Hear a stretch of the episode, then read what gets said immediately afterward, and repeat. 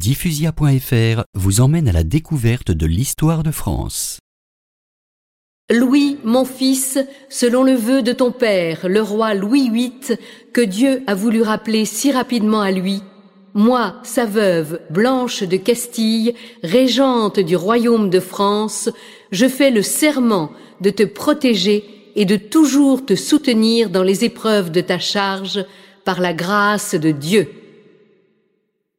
Moi, Jacques de Bazoche, évêque de Soissons, te couronne et te sacre, Louis.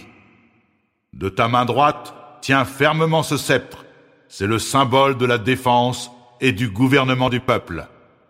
De la gauche, prends cette main de justice, que toujours elle guide tes décisions avec sagesse. Longue vie au roi Vive notre roi Louis IX En ce 29 novembre 1226, soit trois semaines à peine après le décès de son père, le petit Louis, le dauphin, comme on disait alors, est couronné roi dans la cathédrale de Reims, devant ses barons et 300 chevaliers réunis.